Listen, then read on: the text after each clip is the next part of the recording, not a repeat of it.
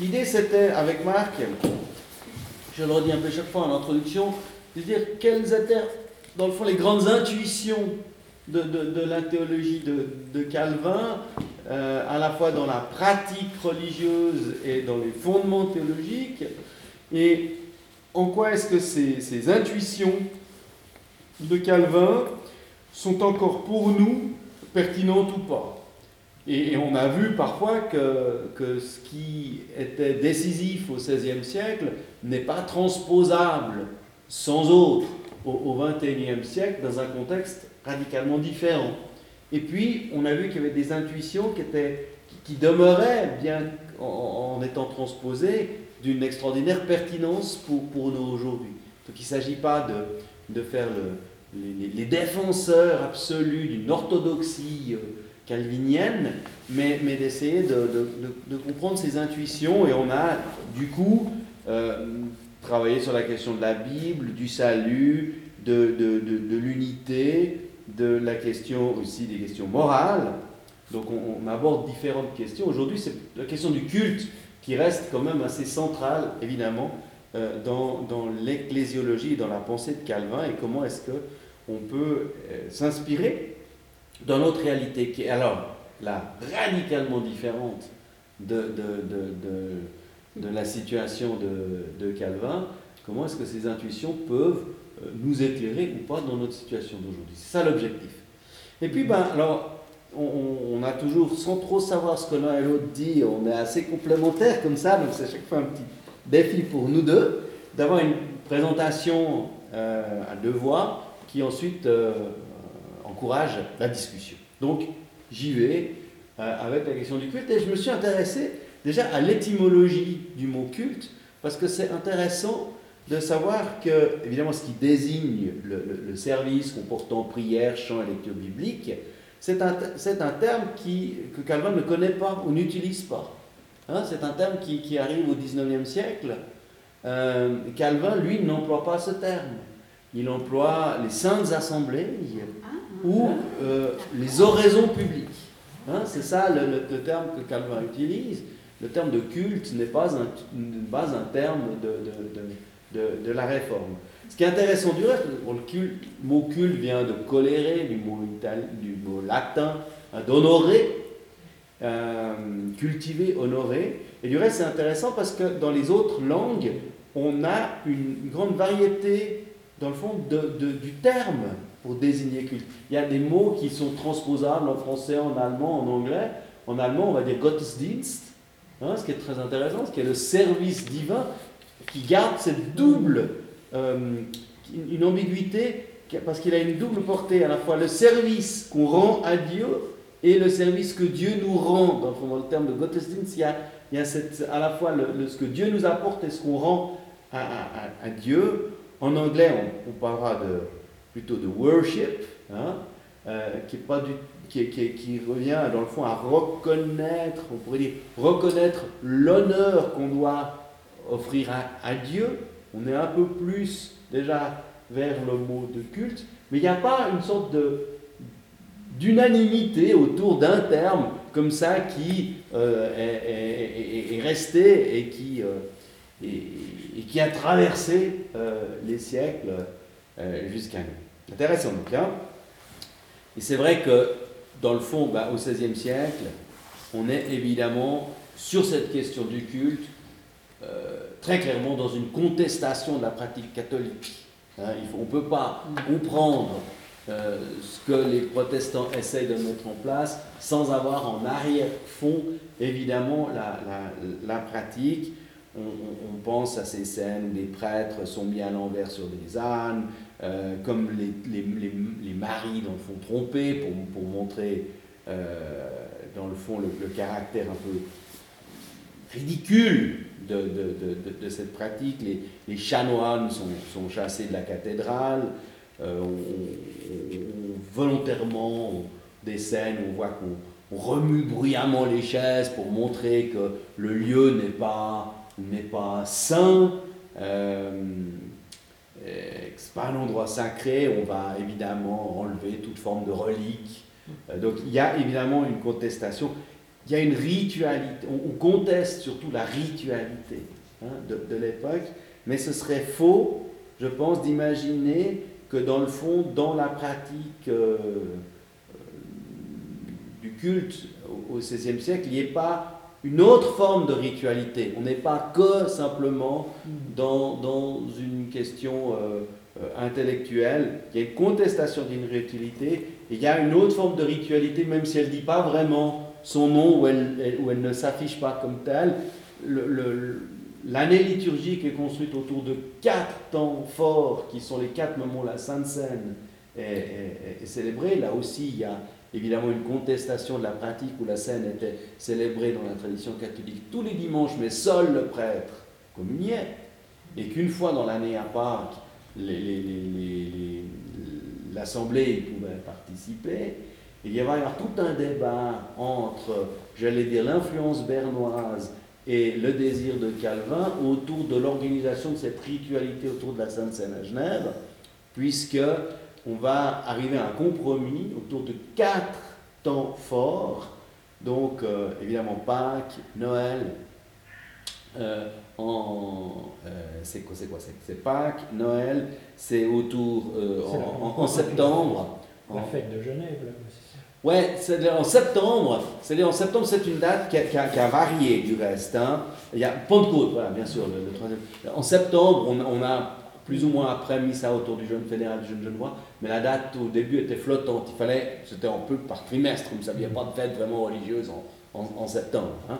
Euh, c'est ces quatre moments. Et du reste, il y a toute une préparation autour de ces moments-là, euh, dans les dimanches qui précèdent, avec des prédications qui préparent à la Sainte Seine qui va euh, arriver. Donc c'est vrai que ce serait faux de dire qu'il n'y a pas de ritualité, mais dans le fond, euh, une, ritualité différente. Calvin, lui, on, le sait, euh, militait pour une Sainte Seine tous les dimanches, ou en tout cas une fois par mois. Hein. Et, et, finalement, dans ce jeu de contestation de la ritualité, il fallait changer de modèle le modèle radical, eh ben, c'est évidemment d'honorer surtout la parole et pas la ritualité autour de, la messe et du sacrement, mais Calvin, lui, qui est quand même euh, euh, quelqu'un qui est assez mystique, assez liturgique aussi, et pas seulement un intellectuel, et surtout qui, dans sa théologie, donne une grande place à, ce qu'on appelle la pneumatologie, à la, place de l'Esprit Saint dans, dans, dans, la vie de la communauté, voit dans la Sainte Seine un événement tout à fait euh, central du, culte. Mais voilà, il y aura là une tension sur la fréquence de, de. Donc, une ritualité totalement euh, différente de, celle qui avait cours, mais pas pour autant une absence de ritualité. Et Calvin va être très, très ici euh, clair sur, sur l'importance de la bonne ordonnance du culte et des sacrements. Et du reste, les, pasteurs sont toujours consacrés aujourd'hui hein, pour euh, la prédication et la bonne ordonnance des, sacrements. Et on ne fait pas n'importe quoi. Hein. C'est intéressant hein, de, de, rappeler cette. Et puis alors Calvin va beaucoup travailler la liturgie, évidemment, les, prières. Et c'est intéressant parce que dès 1542, il rédige une, une liturgie, il la révise régulièrement, elle change, elle évolue jusqu'en 1552, donc en 10 ans les choses euh, varient, sont, sont adaptées, et puis d'une certaine manière, à la mort de Calvin, c'est comme si cette liturgie était un peu canonisée, et, du coup figée. Et de 1552 à quasiment au XVIIIe siècle, elle va, elle va, on ne va pas la toucher. Et, du coup, euh, elle va être en décalage avec l'évolution aussi du, temps. Et c'est après, surtout avec les Lumières, que apparaîtra l'idée que les rituels et la liturgie ne doivent pas être institués de toute éternité, mais qu'ils sont liés à l'histoire et donc adaptables et évolutifs. Euh, et on redécouvrira l'idée d'une ecclesia reformata, cette semper reformanda, comme on dit, c'est-à-dire une église réformée, qui est toujours à, réformer et qui est toujours en chantier. Et du coup, dès les Lumières, la liturgie va énormément évoluer euh, jusqu'à nous, à tel point que c'est extrêmement difficile aujourd'hui de retrouver dans nos liturgies finalement le, chemin qui, remène, qui, ramène jusqu'à une forme de, strate originelle de ce que serait le culte. On, serait, à mon avis, totalement décontenancé si on, on, insistait aujourd'hui à, un culte où on est debout dans la cathédrale à entendre des, un sermon pendant trois heures. On est vraiment dans un autre monde. Mais ce qui est aussi intéressant, c'est que la liturgie évolue aussi énormément. Euh, j'ai une fois fait l'expérience lors d'un culte de confirmation de reprendre une liturgie de 1950 du culte de confirmation et de commencer le culte comme ça et voir la tête de mes paroissiens. Euh, on, a, c'était dans le fond, on avait fait un faux culte, enfin faux début de culte, hein, en prenant un truc super plombé, un jeu d'orgue euh, très euh, qui, écrase, avec un discours très comme ça carré. Et on se rend compte qu'en 50 ans, le langage et la pratique a radicalement évolué. Et, ça, c'est intéressant de voir que c'est une liturgie. Et Calvin, déjà, lui, avait compris ça, sur le fait que la liturgie n'était pas figée. Après, on a fait de ces textes quelque chose de figé, mais lui-même était constamment en chantier. Oui. Oui, au temps des Lumières, ça a beaucoup évolué. Est-ce que les communautés du réveil ne pas, sont pas restées sur un ancien euh, euh, type de culte, ou ils ont aussi évolué avec? Alors, je ne suis pas un spécialiste de la liturgie des communautés du réveil. Euh, Parce qu'ils luttaient contre les, les, gens des Lumières, donc, en partie. Oui, c'est ce que j'ai compris des, communautés piétistes du réveil, c'est que c'était surtout une contestation, dans le fond, d'une intellectualisation de, la foi pour rejoindre surtout les, émotions et, et le côté... Euh, confessant et, affiché une, fois. Euh, moi, je pense aujourd'hui, je pense qu'il y a des communautés. Euh, je pense que même si on prend les communautés euh, du réveil les plus piétistes et les plus fermées comme les darbistes, je ne sais pas très bien quelle est l'évolution qu'il y a au sein de leur propre communauté. Ça, j'aurais de la peine à, Juste pour dire que, évidemment, ce qui définit un culte pour nous, eh bien, c'est évidemment la lecture de la Bible et son commentaire, mais aussi les prières et le chant. Hein. on n'est pas dans une étude biblique quand on est au culte. Hein, ce n'est pas, pas la même chose. Quand on prêche, ce n'est pas la même chose que quand on, travaille la Bible. Il y a là une, nuance. Et puis, il y a le fait qu'il y a une communauté qui est rassemblée. Hein. Donc ça, c'est les éléments qui sont constitutifs du, culte. Euh, mais ce qui est intéressant, c'est qu'évidemment, à la différence d'une messe qui a besoin de la présence d'un prêtre pour que le moment soit en quelque sorte validé comme une messe, le culte peut se dérouler sans le pasteur, la pasteur. Il pas, elle n'est pas essentielle pour faire de ce moment un culte. Euh, en même temps, c'est ce qui est un peu paradoxal, euh, la consécration euh, donne au, pasteur ou à la pasteur un rôle particulier dans l'ordonnance de ce moment qui est le culte. On peut aussi discuter des objets du culte. Quels sont les objets nécessaires hein? Est-ce qu'on a des objets On a tous vu ces images d'une chaire portative pendant la période du désert, hein, ou des coupes qui étaient euh, coupées en deux, enfin bref, tous ces. Quels sont les objets du culte? C'est intéressant d'y voir, parce que j'ai regardé à Champel, c'est assez typique. Alors maintenant, on aurait, pu allumer le temple. Mais il y a quoi? Il y a, une, il y a une croix, il y a une Bible, et il y a une coupe et un plateau, hein, qui sont à la demeure. Hein? C'est les, les, les, les, éléments assez constitués. Je veux dire, sans, sans, trop, on pourrait dire. Alors certains disent que la croix, n'est pas nécessaire, mmh. d'autres qui disent que euh, la coupe et le plateau n'est pas. Rien n'est à Mais ça reste les éléments, la bougie, le, le, voilà, la Bible ouverte, euh, la croix et le plateau qui, qui rappelle, euh, sinon la présence de Dieu, du moins. Euh, Encore une chose sur le culte et sur les, les, vêtements liturgiques ou pas, on pourra en discuter ou pas. Calvin très vite enlève tous les vêtements liturgiques. Hein. Il n'y a pas de vêtements liturgiques pour la célébration du culte. La robe qu'on appelle la robe de Genève, celle que je porte, que Marc porte, C'est pas un vêtement liturgique. Dans le fond, c'est le vêtement civil hein, des docteurs, de ceux qui ont été instruits. Fait. C'était les, les, les, avocats mais, mm. mais, techniquement, c'est ceux qui ont eu un grade académique mm. et, et, qui, du coup, euh, mais c'est un vêtement civil, c'est pas un vêtement liturgique. Hein.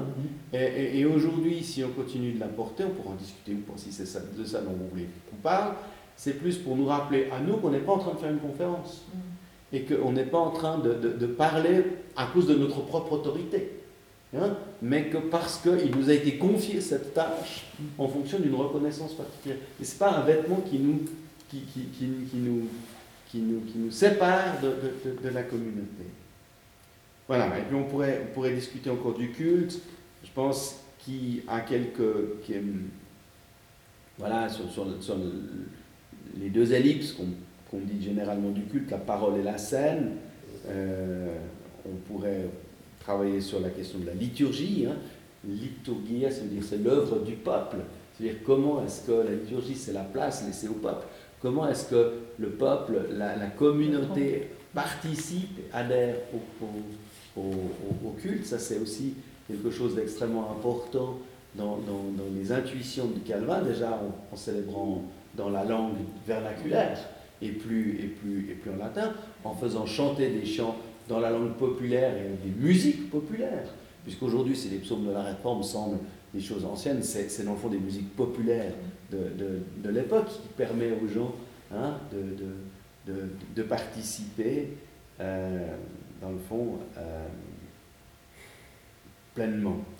Alors après, c'est toute la question, on pourra, on pourra discuter de, de, la pertinence ou non du culte euh, aujourd'hui, mais on, voilà, je ne vais pas aller plus loin pour l'instant, je vais vous donner la parole, Merci. et puis on va, surtout parce que vous avez autant de choses que moi à dire sur le culte. Ah, moi, j'ai cherché un petit peu à quoi ça peut servir, en fait. Et donc, euh, j'ai cherché d'abord un peu dans la Bible, effectivement, on ne se refait pas. Euh, donc euh, le début, le premier, finalement, dans un sens, c'est Cain et Abel, c'est Cain qui invente ça. Il fait un sacrifice et puis il espère que ça va lui attirer la bénédiction de Dieu. Il est fort déçu en fait. Donc ça c'est un culte propitiatoire et c'est vrai que ça date du fond des âges. La, la religion, le culte, ça a 100 000 ans en fait, seulement. C'est vraiment l'aube de l'humanité. Et donc, euh, c'est vrai que volontiers, c'était propitiatoire. On faisait, t'en parlais euh, avant, là, on fait un peu une danse, quelque chose, et puis on espère qu'il va pleuvoir. Bon, ça marche pas très bien, quoi. Et c'est vrai que le, nous, c'est pas tellement ça, le culte. Normalement, c'est pas ça. C'est pour ça qu'on commence le culte en annonçant la grâce, qu'on termine en, la, donnant la bénédiction, puis qu'au milieu, on rajoute le pardon, puis qu'encore trois fois pendant la prédication. On, voilà c'est pas propitiatoire, alors c'est plutôt comme euh, Noé finalement, Genèse 8. Il est sauvé par Dieu, par le déluge, tout bien, et, puis enfin il a un peu participé aussi en faisant ce que mais en fait il commence euh, cette nouvelle vie par, par faire rendre un culte en fait.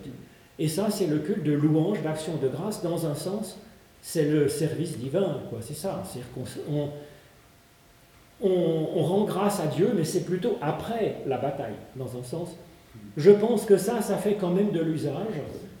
C'est-à-dire que la louange, c'est quand même, même au niveau psychologique, je pense que c'est quand même vachement intéressant d'essayer de remettre sur le dessus euh, ce qui est beau et ce qui ne vient pas forcément que de nous.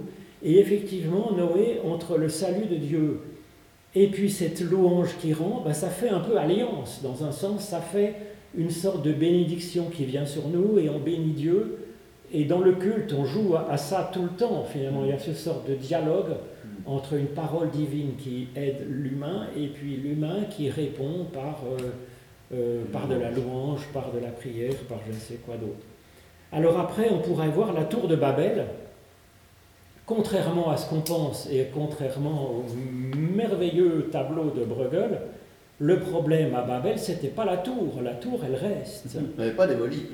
Et donc la tour, c'était une bonne idée. C'était euh, une recherche euh, de, se mettre ensemble pour une élévation. Mm-hmm. Et, ça, c'est quand même au milieu de, cette horizontalité qu'est la ville.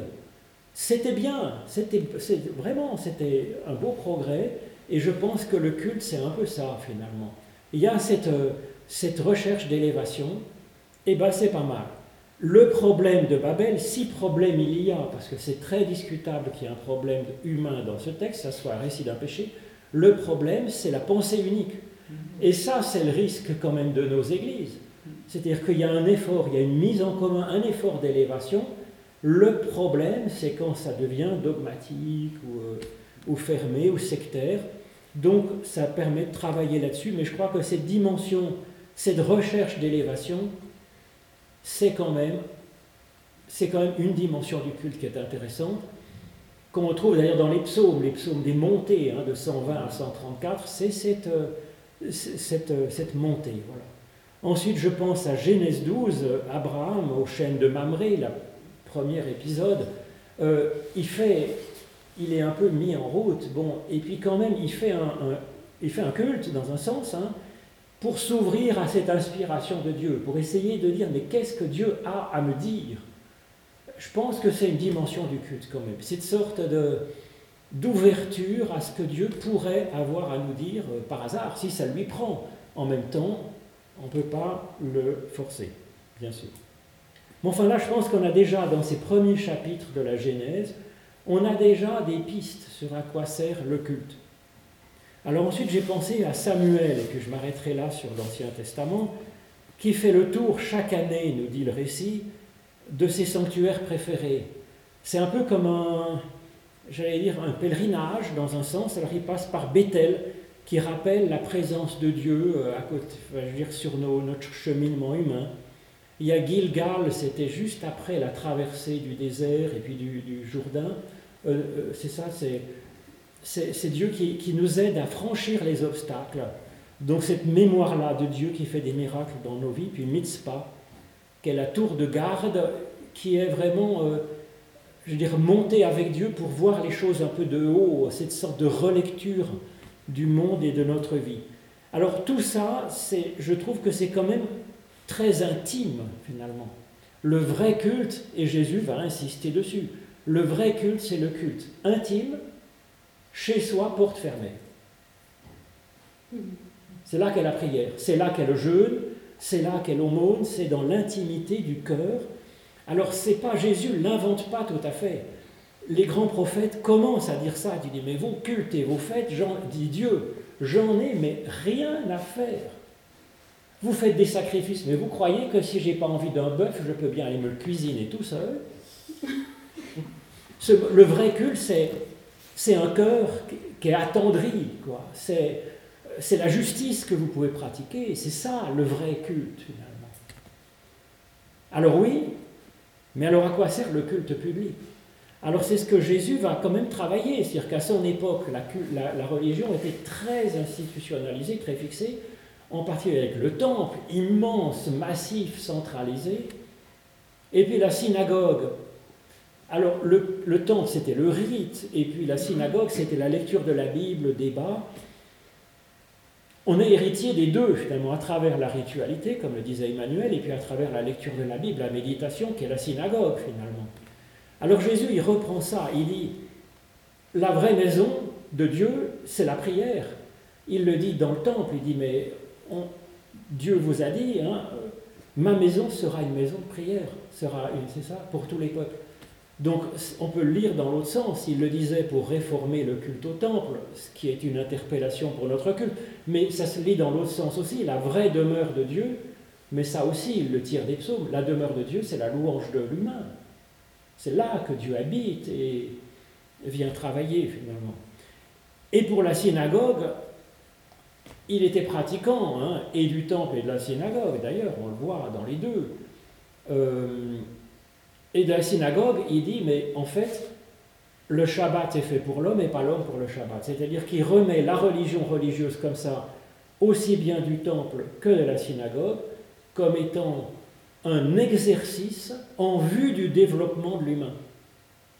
Et pas l'inverse, c'est-à-dire que ce n'est pas un endroit magique et notre vie, c'est pas le dimanche matin dans le temple, c'est le temple le dimanche matin qui est fait pour le développement de la vie de la personne, de la personne et de l'humanité, mais pour sa semaine. La vraie vie, c'est la semaine. C'est pas le temple. Le temple, c'est un exercice en vue de. Et cette révolution copernicienne, la révolution à 180 degrés, à mon avis, ça change tout. Et alors du coup, ça nous pose la question, voilà, hmm. à quoi ça sert le culte? Le bon culte, c'est un culte qui va servir, c'est-à-dire qui va développer l'humain, l'humain dans toutes ses dimensions, mais l'humain dans sa foi, dans sa réflexion, dans son alliance avec Dieu, et puis dans, les fruits qu'il va porter dans le monde aussi ensuite. Hein. Et puis c'est pour développer l'humanité aussi, parce que voilà, l'humain n'est pas seul. Alors à quoi peut servir le culte?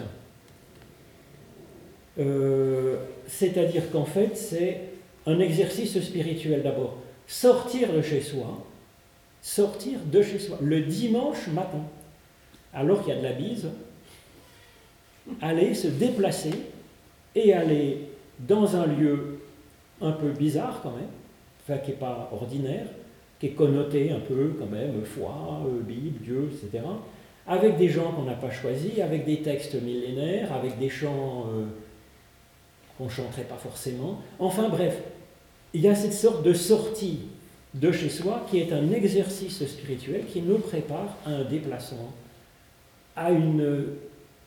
Voilà, ça je crois que c'est important, d'autant plus que le mot Église qu'on a choisi pour euh, l'Église chrétienne, très tôt, je ne pense pas que ce soit du temps de Jésus, mais peut-être, d'après les évangiles, oui, euh, ça veut dire euh, appeler à sortir. Contrairement à ce qu'on pense, Église, c'est pas d'abord assembler. Église, c'est être appelé à sortir, à se mettre en route, comme Abraham d'ailleurs. Hein. On aurait pu appeler ça synagogue. Synagogue, c'est s'unir ensemble, et ago qui, qui allons, ou sommes menés. On aurait pu appeler ça synagogue, c'est-à-dire assembler. Non, on a appelé ça Église. Donc le fondamental, c'est d'être appelé à sortir. Alors le rôle donc fondamentalement, aller au culte, on sort et, on se met en route. Alors le fait qu'on soit une assemblée, c'est un bénéfice euh, collatéral, c'est un bénéfice secondaire dans un sens.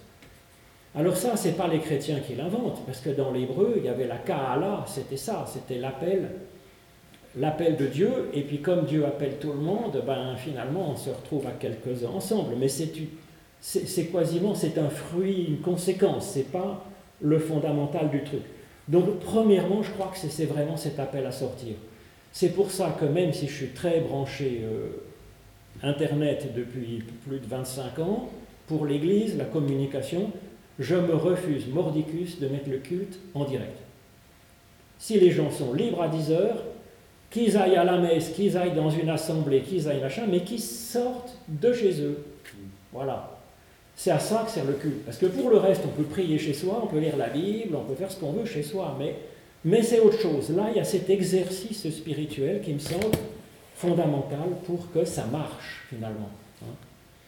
Ensuite, il y a quand même une transmission d'un patrimoine, c'est-à-dire que on n'invente pas tous les dimanches matins chacun, tout seul, dans sa petite chambre, la roue, la Bible et le Wi-Fi. Pour que l'humanité progresse, on reçoit ce qu'on fait apporter les générations précédentes, on le regarde au moins à bénéfice d'inventaire, on dit ça je garde, ça je peux faire un peu progresser, réformer comme tu disais, et puis il me semble qu'on pourrait améliorer avec ça. Mais vraiment il y a cette réception des générations passées. Il y a cette dimension-là qui me semble importante qui est d'abord sage, parce que même la science marche comme ça, on ne peut pas partir de rien, on part des inventions des générations précédentes pour raffiner le truc. Et puis c'est aussi par respect pour les générations passées, il y a chose de là qui est fondamentale, qui malheureusement se perd, c'est-à-dire que des jeunes qui n'ont pas de catéchisme, il faut qu'ils réinventent tout. Ben, bon courage mon troco, ils ne sont pas Jésus-Christ, mais même Jésus-Christ, il a été formé à ça. Et oui, et parce que c'est pareil pour la science, si on lui dit tu vas réinventer toute la science et tu seras ingénieur mon fils, ben, ça ne marchera pas comme ça. Il faut qu'il ait appris la science d'avant. Alors j'espère que quelqu'un qui ne met pas son enfant au catéchisme, il le mettra au moins dans des lieux où il bénéficiera quand même d'un certain nombre, comme ce qu'on appelle les humanités, c'est-à-dire quand même le patrimoine des générations passées, au point de vue littérature, au point de vue philosophie, au point de vue art, au point de vue machin, mais qui lui transmettent un patrimoine de l'humanité passée pour s'inscrire dans une démarche. Enfin bref, dans la Bible, fondamentalement, on ne lit pas euh, Perlin Pimpin chez, à la plage, on lit la Bible. Ça a 2000 ans d'âge, 3000 ans d'âge, peut-être même 4000 pour certains passages. Et oui, voilà. On reprend ces textes, au moins pour marquer cette démarche. Voyez Puis après, on ajoute. Et je crois que ça, c'est fondamental. Jésus, on voit dans le sermon sur la montagne, Matthieu 5, il dit, il vous a été dit que, trois points de suspension, mais moi je vous dis que. Et c'est ça qui est donné au culte. On a, il a été dit que, c'est la lecture de la Bible, c'est ces vieux textes, ces vieux chants. Au moins c'est symbolique aussi, si vous voulez. On ne lit pas que la Bible, on peut lire d'autres choses, mais on a ce patrimoine qu'on prend en compte. Et puis ensuite, on, espère que les gens vont se sentir autorisés à pouvoir par eux-mêmes être capables du mais moi je vous dis que, c'est-à-dire d'une interprétation personnelle. Et à mon avis, c'est à ça que sert la prédication. C'est complètement subjectif d'un bon homme, une bonne femme, qui s'arrache les tripes, la tête, le cœur, la prière, sur un texte biblique de ce vieux patrimoine. C'est son truc subjectif, voilà. Il s'est arraché là-dessus et il en témoigne. La question, c'est pas de savoir si on est d'accord ou pas d'accord, c'est un échantillon du mais moi je vous dis, qui appelle à ce que les paroissiens qui sont là, ils se disent mais là je suis pas d'accord, là je suis d'accord, mais que ça les encourage à avoir ce geste eux-mêmes. C'est pourquoi à la sortie du culte, on ne vient pas faire un débat en assemblée en se disant mais finalement qu'est-ce que notre paroisse va produire comme texte à partir de ces textes bibliques et du serment Ce n'est pas la question de tomber sur un consensus. Au contraire, c'est cette subjectivité d'une prédication qui encourage chaque participant à un mais moi je vous dis personnel subjectif, sincère, authentique. Je crois que ça, c'est vraiment le geste fondamental du culte à travers la lecture de la Bible et la prédication. Alors ensuite, pour que ça soit possible qu'on ose ce mais moi je vous dis, on bétonne effectivement la grâce de Dieu donnée à chacun sans condition et le pardon de Dieu. Et ça, on a beau dire tout seul dans sa chambre, porte fermée, comme le dit Jésus. C'est pas pareil. C'est pas pareil. On a beau être persuadé consciemment que oui, Dieu est bête amour et qu'il nous bénit, oui, mais on a besoin d'une parole extérieure qui nous dise tu, moi, je te dis que toi, tu es béni et que tu as le pardon de Dieu sur toi. On a besoin de l'entendre d'un autre. Et ça, tout seul, porte fermée, ça ne le fait pas aussi bien. Voilà. Alors le culte, pour terminer, eh bien, ça relie l'humain avec son Dieu à travers tout cela, les prières, les chants, la louange, l'annonce de la grâce, le pardon, tout ça, là, quand même, moi, on pourrait reprendre le culte, ça, nous relie à Dieu. Fondamentalement, ça nous relie à Dieu. Mais en même temps, on est quand même avec d'autres. C'est pour ça que j'insiste, moi, sur cette, que par Internet, ça ne marche pas si bien. On n'est pas... L'être humain est un animal, on le sait bien tous, oui. Ne serait-ce que quand il faut manger de temps en temps. Et puis, on est un animal spirituel, oui, fondamentalement. L'humain est fait pour être en relation avec Dieu, une relation verticale. Mais aussi un animal social. C'est incontournable. Eh bien, dans le culte, il y a effectivement cette relation à Dieu qu'on peut avoir chez soi. Le culte nous y prépare, nous aide. Mais pour une fois, c'est tissé aussi avec cette dimension horizontale. Et ça, ça nous aide, je crois. On n'est pas qu'un animal spirituel, chez soi, porte fermée, avec son petit Dieu, son petit salut, sa petite vocation. On est ensemble et on a besoin de faire corps. On n'est pas, on est un peu christique, mais on n'est pas Jésus-Christ à soi tout seul. Et ça, quand même, le culte de sortir, d'aller retrouver physiquement des personnes de générations diverses, de milieux sociaux divers, d'origines diverses, et eh ben c'est un plus. C'est tisser ensemble ces deux dimensions, horizontale et verticale. Et ça, je trouve que c'est quand même euh, un grand plus. Et puis pour terminer quand même, l'accessoire, c'est un service qu'on rend aux autres. C'est un service qu'on rend aux autres. Quand on y va, eh ben, il y a une personne de plus. On apporte ce qu'on est en bandoulière et on l'apporte en cadeau aux autres. Ben, c'est un vrai cadeau pour les autres.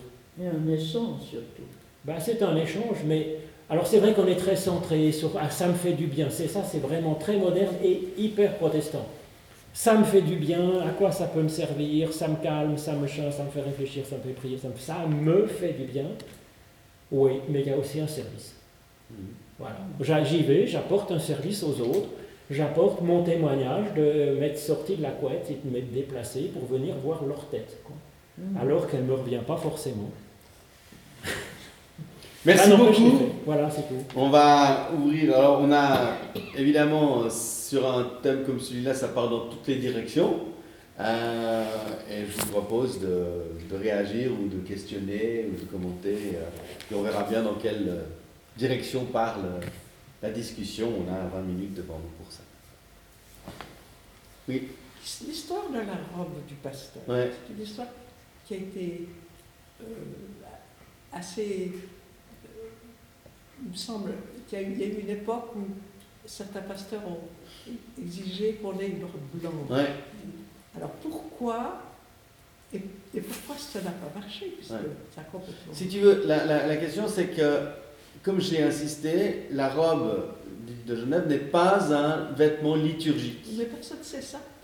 donc c'est, si tu veux, le, le, le, moi à la limite je la porte pour moi, pour me rappeler à moi déjà que je ne suis pas en train de faire une conférence comme je le disais, et que je ne prêche pas de ma propre autorité, mais d'une autorité qui m'est conférée par la communauté. Si je mettais une robe blanche, c'est un vêtement liturgique, ça voudrait dire que je suis en quelque sorte le seul habilité à prier et que l'assemblée n'est pas habilitée à prier puisque la robe blanche, c'est la robe de celui qui prie ou celle qui prie.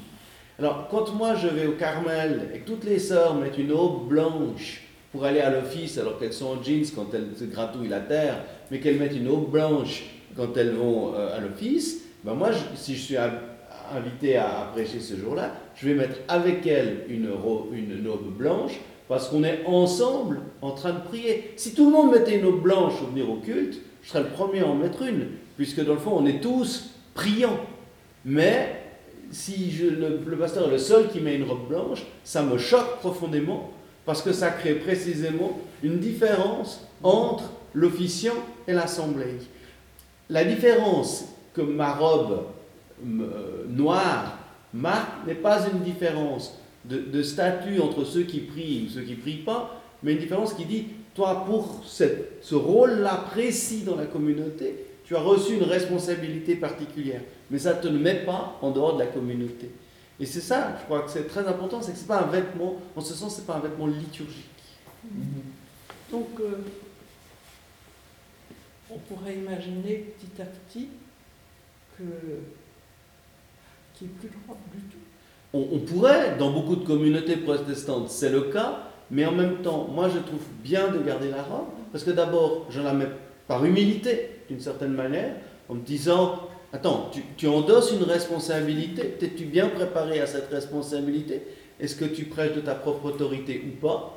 Donc déjà, ça nous rappelle euh, au fait que nous, nous sommes là parce qu'on nous a confié une responsabilité et pas parce que j'ai déclaré moi que j'étais plus compétent que les autres.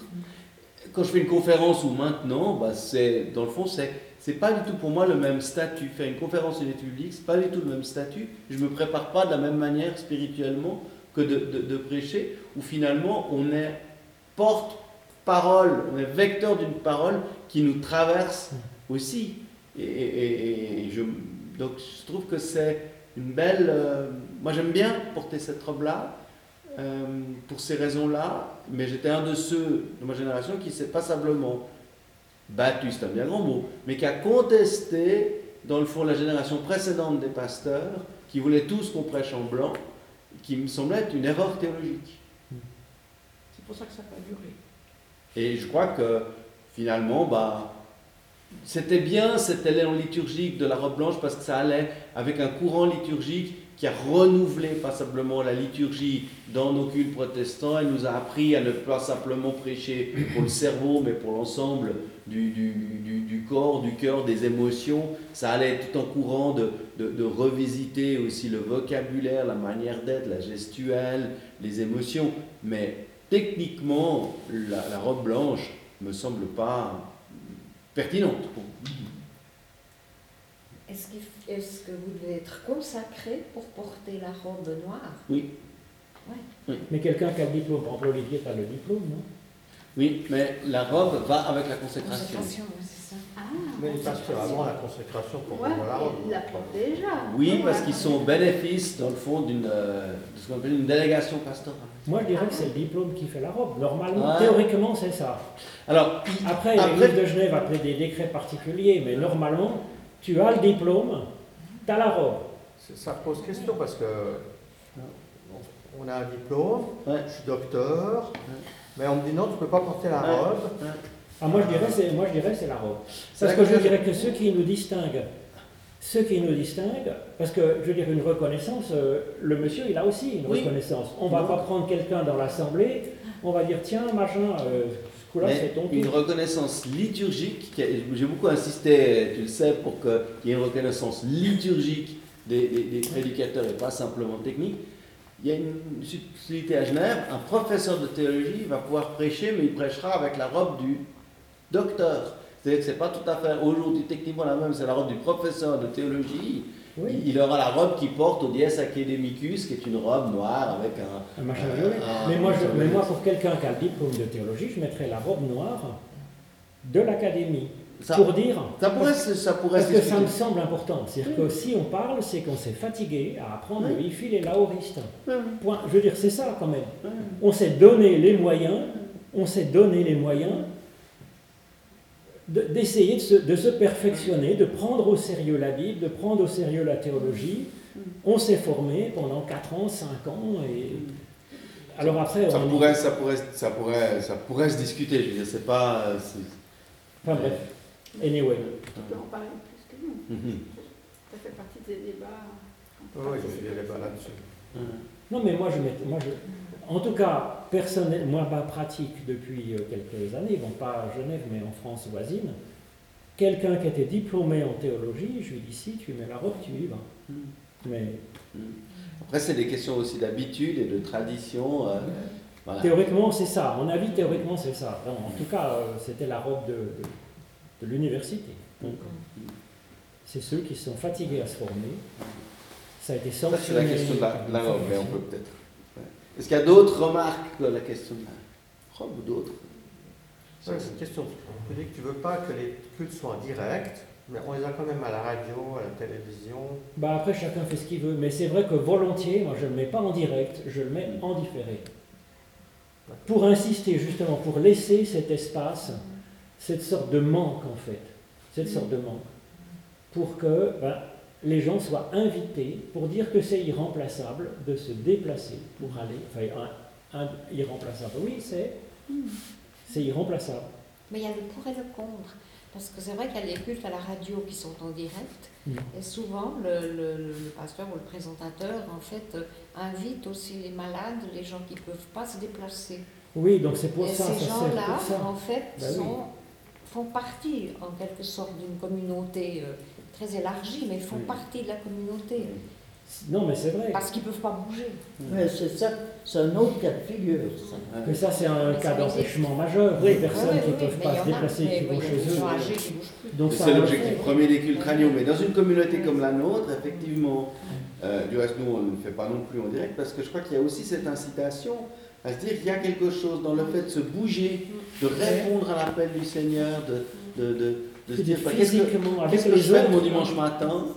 Euh, voilà, c'est est-ce que je vais laver ma voiture ou est-ce que je, je mets un autre côté? C'est, Voilà, il y, a, y a quelque chose de, de, de ça. je pense que si on n'est pas sur place, on est moins interpellé par ce qui se passe. Ouais. en tout cas, je le ressens comme ça. Je l'écoute à la radio, c'est pas la même chose parce que je peux penser à autre chose. Sur place, on a, les, on a les voisins. Et tout. Puis on fait communauté. On fait communauté, ce qui n'est pas le cas à la radio.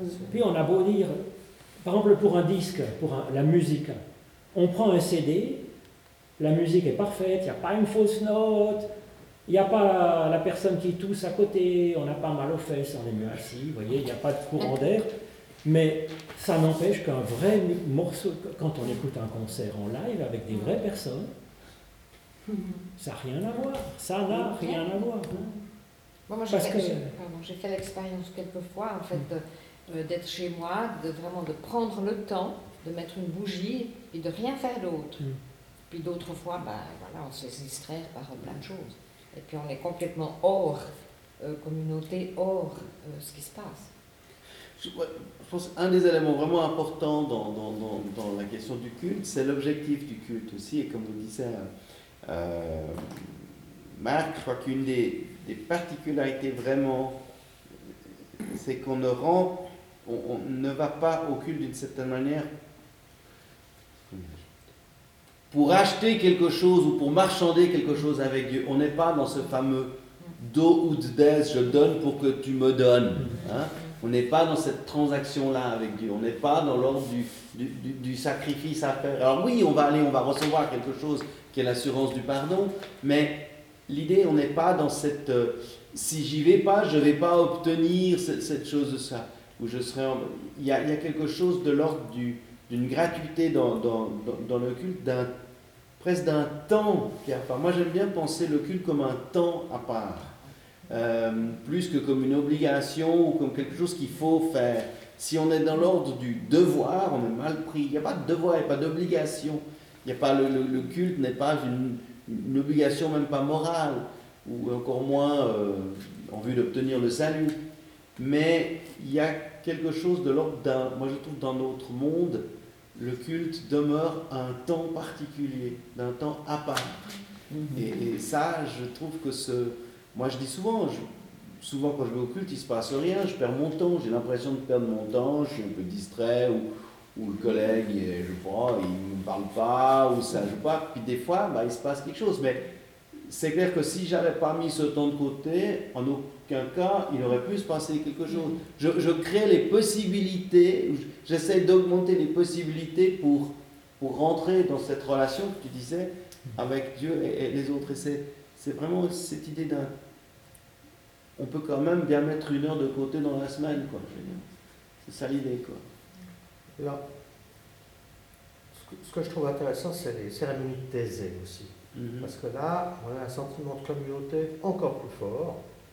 On voit qu'à quel point il faudrait pas de temps en temps qu'on ait ce genre de cérémonie. Ce n'est pas vraiment un culte, euh, parce que la, la, liturgie est différente, etc. Mais, mais ça a une force de. Euh, ça donne un sentiment de communauté extrêmement puissant que j'ai beaucoup moins dans un culte, par exemple. Je pense que l'objectif est différent parce que euh, à Thésée, l'objectif du, moment, c'est vraiment tout est concentré sur ce temps de silence euh, où tout s'arrête, hein, en quelque sorte. La, liturgie conduit à ce temps de silence et le travail sur la parole de Dieu va se faire à d'autres moments dans, la vie communautaire, dans les ateliers du matin, de l'après-midi, dans les carrefours de discussion. Mais si on va dans les mondes taisés au culte pour euh, être édifié par la parole de Dieu, on va être terriblement frustré. Parce qu'on aura un verset lu en 14 langues, et puis euh, c'est nourrissant d'une manière différente, si tu veux. Et, et, du coup, dans une communauté comme la nôtre, euh, voilà, c'est quelle est la part de, de temps qui, est, ouais, qui, qui, nous permet de, de créer ce sentiment de communauté où on est rejoint aussi dans nos émotions, dans des, dans des sentiments plus profonds? Et quelle est la partie du culte qui est réservée, j'allais dire, à, à l'édification spirituelle par le commentaire d'une parole? C'est vrai que dans les temps protestants, on a un peu passé Thésée a été terriblement contesté au début, surtout dans le monde protestant, parce que précisément il remettait en cause très radicalement une liturgie assez euh, austère et intellectuelle d'un protestantisme classique. Aujourd'hui, on essaie dans nos cultes, voilà, de, de, mener un peu les, les, deux éléments des temps qui vont. On a des cultes certainement beaucoup moins bavards aujourd'hui et, moins austères qu'il y a 30 euh, ou 40 ans où on avait en gros une prédication de 35 minutes avec vraiment une prière au début et une prière à la fin. Alors on peut, on peut, on peut discuter hein, de, de, la Et probablement qu'on n'est pas d'accord entre nous, pasteur. On a chacun des sensibilités différentes dans la manière de construire. Thésée, moi je me sens très bien, j'aime beaucoup y aller, ça me fait un bien fou. Mais si j'avais que ça, au bout de trois semaines, je partirais en courant parce que j'aurais l'impression d'être asséché intellectuellement. Je ne sais pas qu'il faut que ça, mais ça donne un, complément. Oui, absolument. Peut-être qu'il faudrait réfléchir aussi à l'avenir de, de, nos paroisses. Et si on veut toucher des gens qui sont un petit peu en marge de l'Église, il faut aussi pouvoir leur proposer quelque chose de cet ordre-là, peut-être pour de, de, temps à autre, comme il y a euh, mm type de, célébration. Moi, ce que j'aurais voulu euh, savoir, c'est euh, comment se passait la Sainte Seine au temps de Calvin et après, et puis comment on en est arrivé aujourd'hui. Moi qui viens d'une église catholique, je suis toujours ah, touchée quand tu invites euh, Françoise ou quelqu'un d'autre à participer à la liturgie de la Sainte Seine, euh, est-ce que c'est récent que, que, plusieurs personnes justement euh, enfin, préparent ce moment ensemble Et je sais que moi, quelque part, encore aujourd'hui, je, je, je, n'arrive pas à, à à vivre ce moment-là avec toi. Quand mm. il y a, cette, préparation à la Sainte Seine, je, ne m'y sentirais pas autorisée mm. quelque part. Mais ça, ça vient de mon éducation catholique. Et alors voilà, j'aurais aimé savoir comment ça s'est tricoté au fil des siècles, et puis si c'est récent de pouvoir vivre ce moment avec. Alors, Sainte Seine, c'est c'est un vaste débat pour dire qu'effectivement, euh, au sein, bon, il y a une contestation d'une rite, j'ai parlé de cette contestation de la ritualité catholique, du rôle du prêtre dans la Sainte Seine, Calvin, lui, va insister pour que la Sainte Seine ait lieu le plus, euh, le plus souvent possible parce qu'il l'estime extrêmement importante. Et il va y avoir une discussion au sein de la réforme entre ceux qui considèrent la Sainte Seine comme quelque chose de moins important et ceux qui vont la considérer comme quelque chose de plus important. Calvin et de ceux qui la considèrent comme quelque chose d'extrêmement important. Et il va même parler, hein, dans le fond, euh, de présence spirituelle. Donc on n'est pas simplement dans quelque chose, dira Zwingli, une sorte de, de, de, réminiscence du passé, hein, symbolique, mais vraiment dans une actualisation hein, du don du Christ. Et, et, en ce sens, la liturgie réformée classique est assez proche de la liturgie catholique. À la différence de l'épiclèse, on est sur quelque chose d'assez technique. L'épiclèse, c'est le moment où on appelle l'Esprit Saint, où les catholiques vont faire comme ça en appelant l'Esprit Saint sur les éléments, et les protestants vont faire comme ça pour appeler l'Esprit sur les personnes. Mais, mais, mais, mais à part ça, euh, dans le fond, le, le, déroulé de la liturgie n'est pas extraordinairement différent. En revanche, le rôle du prêtre est tout à fait différent du pasteur, puisque dans la tradition catholique, Seul le prêtre, par euh, voilà, la tradition apostolique, est à même de, jouer ce rôle de transformer les éléments euh, dans, ce, dans ce moment de, de, de, ce qui n'est pas le cas dans la tradition protestante, puisque les éléments ne sont pas transformés, mais c'est le moment, dans le fond, qui devient particulier par la grâce de l'Esprit Saint. Or, tout un chacun est à même d'appeler à la grâce de l'Esprit Saint dans ce moment-là. Après, simplement, pour que la Sainte Seine ne soit pas faite n'importe comment, Calvin va beaucoup insister précisément sur le rôle des uns et des autres. Et que la Sainte Seine soit, euh, qu'il y ait une bonne ordonnance et qu'on ne fasse pas n'importe quoi. Et du coup, effectivement, ceux qui sont pourvus pour le faire vont avoir cette responsabilité de le faire. Et la tradition va effectivement donner cette responsabilité au clerc, même qu'il est dit que dans des cas de, de, de, de force majeures ou dans des situations particulières de communauté, la Sainte Seine peut être célébrée en l'absence, en, l'absence du, du, du, pasteur. Et après, dans ce renouveau liturgique, j'allais dire depuis les années 70, euh, effectivement, on a redécouvert la place aussi des, des, des, laïcs. Et c'est toujours cette balance qu'on essaie, en tout cas moi, de faire entre effectivement un grand respect de, donner à ce moment-là. On n'est pas en train de faire un pique-nique, on n'est pas en train de faire n'importe quoi. On fait vraiment les choses que ce soit bien, que la liturgie soit belle, que la table soit bien mise. Et puis en même temps, le, fait qu'il n'y a rien de, de, réservé à, quiconque, c'est le Seigneur qui, qui, a préparé la table et que nous sommes là, serviteurs inutiles d'une certaine manière, et que du coup, euh, un laïc peut tout aussi bien prononcer ces paroles que moi. Ce pas mes paroles qui, c'est l'Esprit Saint qui va faire que ce moment va être pertinent ou pas pour toi. C'est pas ma qualité de pasteur qui va déterminer la qualité du moment. Je sais pas si je réponds à ta question.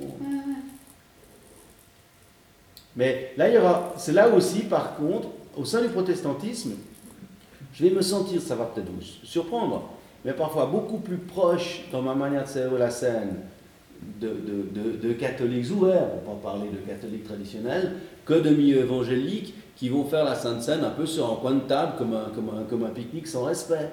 Je me sens extrêmement mal à l'aise. Avec, euh, et puis la, la, Sainte Seine n'a pas du tout la même importance dans, dans, souvent dans les, dans les communautés évangéliques. va beaucoup être moins ritualisé, beaucoup moins, moins honoré. Et, moi, c'est surtout l'héritier de la tradition de Calvin qui va insister beaucoup hein, sur, euh, sur euh, encore une fois, on parle de présence spirituelle, mais on parle vraiment d'un moment où le Seigneur se rend présent, dans, pas à travers les éléments, à la différence catholique, mais dans ce moment. On n'est pas simplement dans le souvenir. La différence, je pense, aujourd'hui, c'est pas forcément très Calvin non plus, c'est en tout cas le, Calvin un peu plus tardif, mais c'est c'est de dire que tout le monde est invité. C'est la mm. différence avec euh, l'Église catholique où mm. c'est réservé à ceux qui sont euh, partie du club. qui font partie du club. Nous, au contraire, tu vois, vraiment, on dit, euh, voilà, je ne mettrai pas dehors celui qui vient à moi, et c'est en signe finalement de cette parole de Jésus que vraiment toute personne, baptisée ou non, qui croit ou qui ne croit pas, qui est trinitaire ou qui c'est pas à nous de Jésus est un homme, c'est pas à nous de juger ça, c'est la personne qui vient. On a, voilà, elle est accueillie. Et ça, je dirais, c'est la grosse différence avec, mm. euh, avec euh, la pratique euh, catholique. La théorie catholique, parce que la pratique aujourd'hui vient des prêtres, accueille tous ceux qui viennent. Oui, alors, et c'est vrai, c'est vrai, c'est vrai, c'est vrai. Mais euh, ça dépend. C'est l'Église, c'est voilà le catholique, voilà le Rome en tout cas dirait ça. Ensuite, c'est vrai que nos paroisses mm. et, les le, le, prêtre va dire faites selon votre, votre conscience. Donc en fait, si, si un jour tu n'étais pas là, euh, et enfin, voilà, euh, dans une situation bien particulière, n'importe qui pourrait... Euh, Je dirais pas n'importe qui, mais que la communauté reconnaisse, dans le fond, les, les, les, conseillers de paroisse, des gens qui, qui, qui, sont là, qui font vivre la communauté, c'est pas monsieur tout le monde qui débarque, qui voit de la lumière, qui dit qu'il va faire un pique-nique, mais, mais, mais, des gens de la communauté qui, qui honorent ce moment-là peuvent tout à fait vivre ce, ce, ce moment-là. Par délégation, en fait. Par, délégation. De toute manière, moi aussi, c'est par délégation. C'est par la délégation que vous m'avez confiée à travers. Mais, mais on peut, mm. dans le fond, mm. avoir une. Mm, euh, non, mais tout à fait. Mais en même temps, c'est vrai qu'on a, dans la, dans la pratique aujourd'hui à Genève, pas voulu faire en sorte que tout le monde puisse célébrer la Sainte Seine, euh, j'allais dire, euh, comme ça. Euh, on peut le faire dans des, contextes particuliers, communautaires, etc. Mais tout le monde ne peut pas dire je veux faire mon petit culte puis faire ma Sainte Seine dans mon, dans, mon coin, parce que ce n'est pas non plus l'esprit de, de, Voilà, de, de alors dans l'église de Genève, non, mais si par exemple vous êtes, imaginez, vous avez un rassemblement de famille, quelques amis dans votre chalet, et puis que le dimanche matin, tout d'un coup, on vous dit tiens, on va se faire, euh, on va se faire un petit culte, quoi. Tiens, tu, bah tiens, il y en a un qui sait jouer un peu du, piano, et puis l'autre, il va lire un peu, il va préparer un peu de choses avec sa Bible, et puis ils se font une sainte scène à la fin. Moi, je ne serais pas choqué. Pas du tout. Je veux dire, ils, euh, voilà, là où deux ou trois sont réunis, je suis au milieu, ils lisent un peu l'institution de la scène euh, dans Matthieu 26, et puis ensuite, euh, en mémoire de ça, ils partagent du pain, ils font tourner une miche de pain, ils font tourner un, petit gorgeon. Euh. C'est là que la ritualité est importante. C'est ce que je sais dire par rapport à la ritualité, c'est qu'on n'est pas une théologie sans rite, mais une contestation de la captation de rites par, par, certains, et dans un but finalement de, d'acheter ou en tout cas d'entrer dans une forme de, de, de, complaisance par rapport à Dieu. Le rite, il est important parce que nous, on a besoin de rite. Parce qu'on n'est pas simplement d'être fait simplement d'intellectualisation et que le rite va nous aider à s'approprier une parole. Le rite, il n'a aucune valeur en soi. Le rite, il n'a qu'une valeur quand il, quand il, dans le fond, met en lumière en quelque sorte une parole qui nous est donnée. Bah, il y a une efficacité du rite quand même. Donc c'est pour ça qu'on ne fait pas n'importe quoi non plus. On prend au sérieux le truc. C'est le sacré en fait. Oui. C'est sacré. Oui, mais justement, avec, euh, c'est ce qui est dit dans, le, dans la mort de Jésus sur la croix. Le voile du temple est déchiré, c'est-à-dire c'est pas pour profaner le Saint des Saints du temple, c'est au contraire pour dire que le monde entier devient le Saint des Saints. Mm-hmm. Et que sous les pieds de quelqu'un qui prie, on est en Terre Sainte. Et le temple de Jérusalem euh, n'est pas plus saint que, l'endroit où nous sommes aujourd'hui en train d'essayer de penser à Dieu et au Christ. Donc ça, c'est quand même chose de particulier. Mais en même temps, il y a ça comme un respect quand même. On se dit, là, il y a quelque chose qui se joue, mm. qui vient dire le salut que Dieu nous donne en Jésus-Christ. Donc, euh, je veux dire, on ne le sent pas de faire ça en rigolant et en ah faisant n'importe quoi. Vous voyez ce que je veux dire Mais on pourrait le faire. Moi, je me souviens, quand j'ai fait mes études de théologie, c'était une faculté de théologie à Paris, puis à Montpellier, c'était commun, luthérien et réformé. Et alors, pendant le repas, on prenait un pain, euh, et pour rigoler, pour se moquer des copains luthériens qui prennent ça trois fois plus au sérieux que nous, on disait ceci est mon corps, qui alors les luthériens arrêtent, arrêtent, arrêtent. Mais c'était taquin, si vous voulez, parce que c'était pour, euh, pour, euh, pour amuser les copains luthériens, si je puis dire. Mais normalement, ça ne se fait pas, vous voyez ça. Parce qu'on prend au sérieux le truc et on le moque, on le moque pas. Oui, le respect. Parce que oui, moi je trouve. Je pense qu'on va avoir la même discussion pour la bénédiction finale du culte. Ce ne sont pas la même chose n'importe qui pourrait le faire, mais il y a un respect à avoir et tu transmets quelque chose comme dans la Sainte Seine. Moi, je trouve qu'il y a un parallèle. Mais ça, des cultes de jeunesse, je l'ai déjà fait faire par des catéchumènes, la bénédiction à la fin. Ah oui ah ouais. C'est pas, on a, le, pasteur n'a aucune préséance dans, le rapport à Dieu par rapport à, Kiko. Moi, quand j'ai commencé mon ministère à Honnête, j'avais encore du lait derrière les oreilles j'étais comme ça face à des gens qui avaient une vie, une expérience, une foi dix fois plus grande que la mienne. Et, je me suis dit, mais, mais, mais, mais, qui suis-je hein? Ben, Je suis celui qui a reçu, dans le fond, cette vocation et, cette confiance de la communauté pour être pasteur de cette communauté. Ça ne me met pas pour autant dans une relation particulière par rapport à Dieu. Et, ça, je crois que c'est fondamental à, à, savoir. Mais effectivement, si on veut que le culte soit rendu avec tout l'honneur qui est dû à Dieu, eh ben, y a, on s'est mis d'accord sur un certain nombre de, de, règles, de manières de faire, qui peuvent évoluer. C'est pour ça qu'il faut qu'elles évoluent, mais, mais l'évolution doit aussi être, euh, voilà, pensée, attestée, reconnue, et puis et on ne fait pas... Euh, c'est pour ça qu'il y a aussi il y a une, certaine, une certaine ordre, une certaine architecture dans, dans un culte, et on ne va pas dire demain, bon, on va faire complètement juste différent parce qu'on a décidé de faire, faire différemment. c'est de révolutionner en fait en tenant compte du passé et de la tradition. Oui, c'est d'évoluer, mais sans. Et en gardant quand même. Et puis en même temps, je pense qu'il faut que le, quand les gens viennent au culte, ils n'aient pas l'impression d'être en train de pousser leur calier à la migros. Je veux dire, on, on, est dans un temps dans un lieu qui est particulier. Hmm et en même temps qui n'est pas sacré. Mais le temps passe et il va falloir qu'on s'arrête. Voilà. Parce que sinon on peut discuter toute la nuit. Je suis aussi un peu le gardien du temps. On a déjà dépassé de moins 10 minutes le temps qu'on s'était donné à, au, départ. Merci pour ces discussions. C'est toujours un peu le but de ces discussions, c'est qu'elles soient aussi intéressantes que frustrantes. C'est-à-dire que vous n'ayez pas l'impression d'avoir fait le tour de toute la question. La prochaine fois, ça fait... Alors on a deux, parce qu'à cause de Pâques et tout ça, et de, la, de, calendrier, méfiez-vous si vous êtes intéressé, il y a une prochaine rencontre encore en mars, là on est tout au début, tout à la fin du mois de mars, le 23 mars. Euh, à Dieu seul la gloire, et moi. Ça, c'est le titre. Hein, quel regard de Dieu, quel regard des autres, quelle image de soi. C'est toute la question euh, voilà, de, ce fameux solidéo